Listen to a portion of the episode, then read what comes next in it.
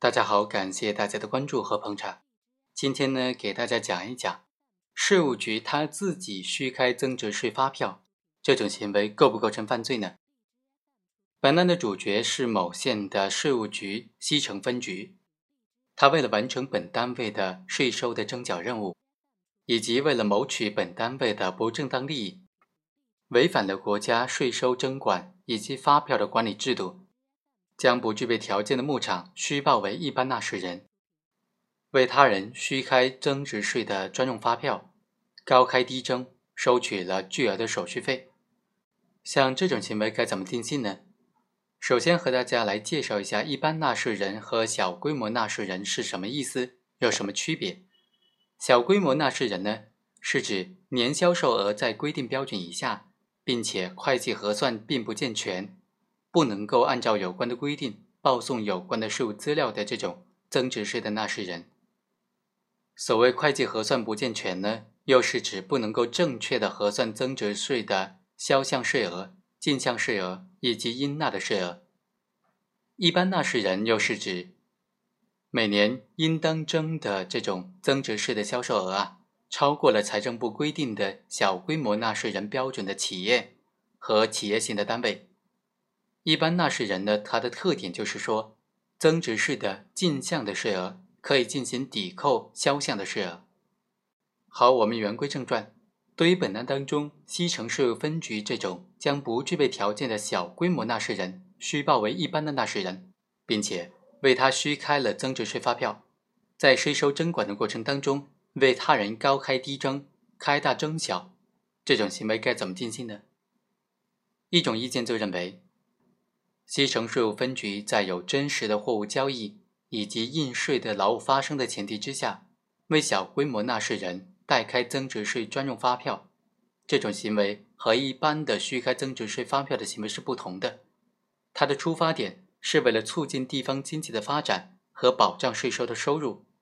侵犯的主要客体是国家税务机关职务行为的正当性，是税务机关滥用职权的渎职行为，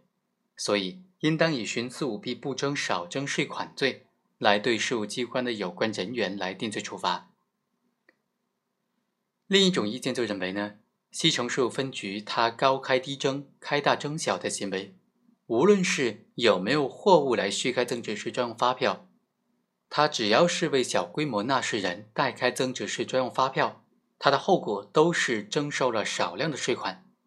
而售票人拿到了增值税专用发票之后。可以从国家抵扣大量的税款，导致国家税款的流失。这种行为明显的触犯了刑法的规定，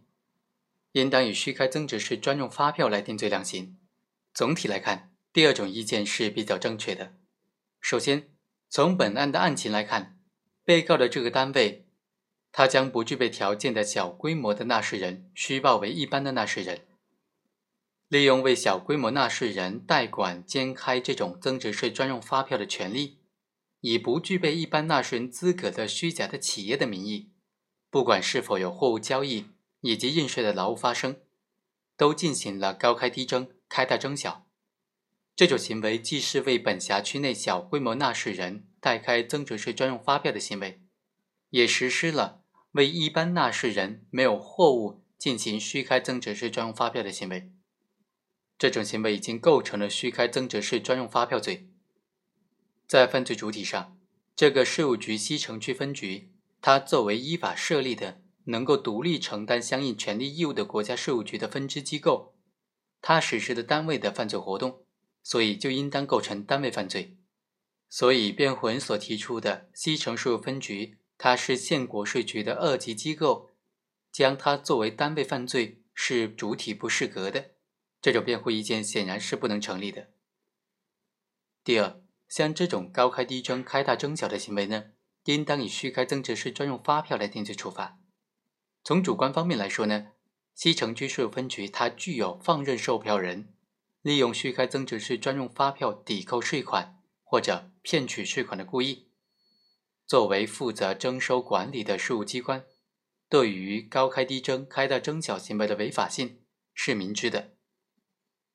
但是在本案当中，这个单位他为了本地方本部门的利益，借口完成税收的征缴任务，以及谋取一定的手续费、管理费，在征收少量税款的前提之下，大肆的虚开增值税专用发票，导致国家税款的流失，已经具备了虚开增值税专用发票的主观特征。从客观行为上看，根据相关司法解释的规定，具有下列情形之一的，就属于虚开增值税专用发票了。第一，没有货物购销或者没有提供或接受应税的劳务，而为他人或者为自己，或者让他人为了自己介绍他人开具增值税专用发票的。第二，有货物的购销或者提供或者接受应税劳务，但是为了他人为了自己。让他人为自己介绍他人开具数量或者是金额不实的这种增值税的专用发票。第三，进行了实际的经营活动，但是让他人为自己代开增值税专用发票。具体到本案当中呢，西城区税务分局它主要实施的就是第一款的规定，为他人无货虚开增值税专用发票的行为，以及为他人开具数额或者金额不实的增值税专用发票的行为。因此，具备了虚开增值税专用发票罪的客观特征。最后，我们认为，像这种税务机关高开低征、开大征小的行为啊，它不仅危害到国家税收征管和发票管理制度，同时也侵犯了国家税务机关职务的正当性。所以，有的观点就认为，对本案当中税务机关的有关人员，就应当以徇私舞弊、不征少征税款罪来定罪处罚。这种意见呢？他就是考虑到了这种行为的渎职性质，但综合全面来看，本案呢，它是一个行为同时触犯了刑法规定的两个罪名，所以就构成牵连犯，应当择一重处断来定罪处罚，所以啊，才定为虚开增值税专用发票罪。好，以上就是本期的全部内容，我们下期再会。